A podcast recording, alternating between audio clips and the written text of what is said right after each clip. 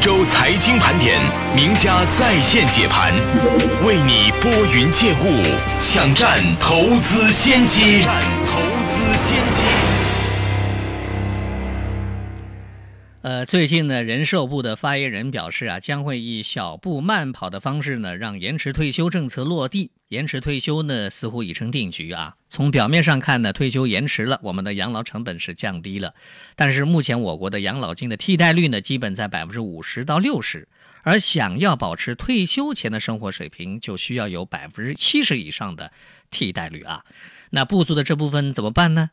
另外呢，以后退休延迟了。你还真的想等到退休那一天吗？如果不想，又该怎么办呢？关于这么多的疑问，接下去呢，我们来听听挖财社区的理财师有什么建议啊？呃，就请出挖财社区的理财师易晓，易晓老师您好。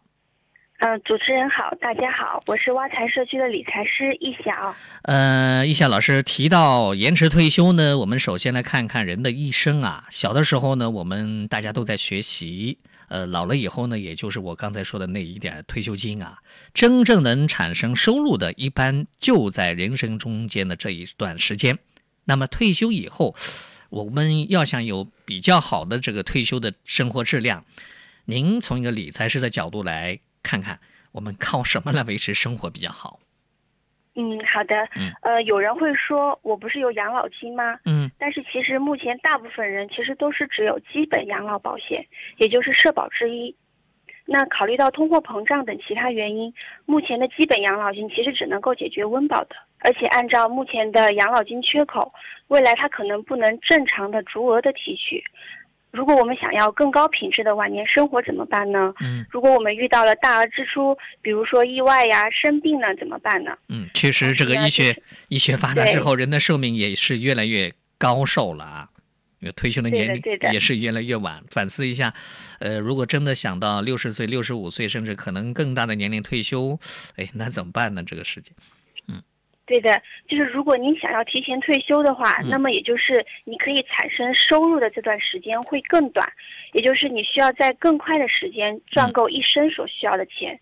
无论你是想要提前退休，还是说你想要高品质的退休生活，嗯，这其实都是需要存够足够的钱，需要靠理财来帮助你实现财务自由的。嗯，易晓老师，您是理财师啊，那接下来能不能跟我们实打实的来说说看，我们怎么样来靠理财来帮助自己提高自己退休以后的生活质量？嗯，好的。嗯，呃，有人会说，就是我会不会太晚了？对呀、其实理财永远没有太晚的，当然就是越早理财是越好的。年轻其实是最大的理财资本。呃，有人就会说，我就是月光，就是真的存不下来钱。嗯，然后面对月光，其实我们有三步法，就好是，第一步，你一定要设立你的理财目标。嗯，就是我为什么要理财，这点其实很重要，是你的动力所在。嗯然后第二步呢，就是去记账，通过记账去看一下你的支出，哪些方面是必要支出，嗯哪些方面是不必要的支出，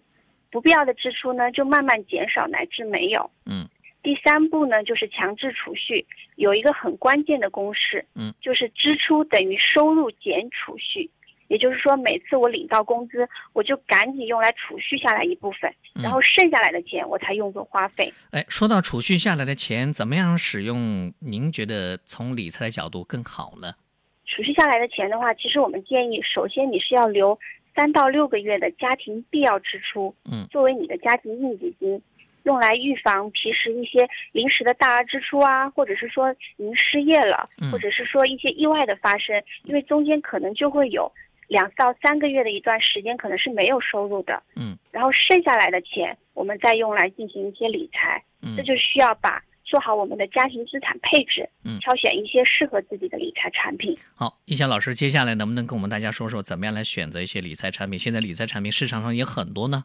嗯嗯，因为一个人如果要选择怎么样的理财产品配置的话，其实需要很多维度来综合确定的。嗯，比如说你的风险偏好、家庭构成、生命周期等等。嗯，使用生命周期其实就可以简单理解成为你的年纪。嗯，在不考虑别的因素的情况下，一般我们建议年纪越大，高风险的理财产品占比应该越低的。哦，嗯，打个比方来说，比如说六零年代的人，嗯，那对于他们来说，大部分人已经接近退休了，嗯，即使现在的延迟退休对他们的总体影响并不大，嗯，但是距离退休的时间越近呢，他们有时工资收入的时间也会越来越短。嗯，因此准备退休金的时候，就应当建议他们以保本为原则。嗯，所以他们在资产配置中就应当逐渐减少风险性的投资嗯，增加一些保本型的理财产品，比如银行类的保本理财产品、国债、定存等嗯，控制好整体的投资风险。嗯，刚才你说六十年代是接近退休的年龄，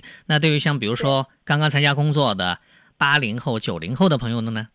呃，对于他们来说，因为他们处于人生的起步，而且工作是一个迅速上升的阶段，嗯那么他们的风险承受能力其实是比较大的，嗯，那考虑到他们离退休的时间也比较久，未来的基础养老金的替代率可能会更低，嗯所以我们建议他呢可以采取一些比较积极的理财策略，嗯来获得一些更高的预期收益。嗯，对于他们来说，我可以建议一种理财组合。嗯，比如说百分之七十五的积极性投资，股票啊、嗯股票型基金啊、混合型基金，嗯然后百分之二十的稳健型投资，嗯比如说债券啊、储蓄存款啊、货币基金。嗯，然后百分之五用作保障性投资，嗯也就是保险。嗯那在保险方面呢，其实八零后我们会建议他去选择一些低保费、高保额的消费型保险，用于短期的意外跟健康的保障。就更着重于这种保障的投资。对，就嗯不要买一些分红型的或者是一些终身险，因为嗯这样它的那个保费会太高。嗯，好，我们非常感谢挖财的社区理财师易晓给我们讲解的这样一个理财的知识啊。呃，不管政策怎么变。呃，应该说命运呢，还是应当掌握在自己的手里啊。与其担心自己今后的养老金能不能拿多少啊，倒不如先理财投资，确保将来有稳定的收益啊。好，再次感谢易晓老师的在线，谢谢您，再见。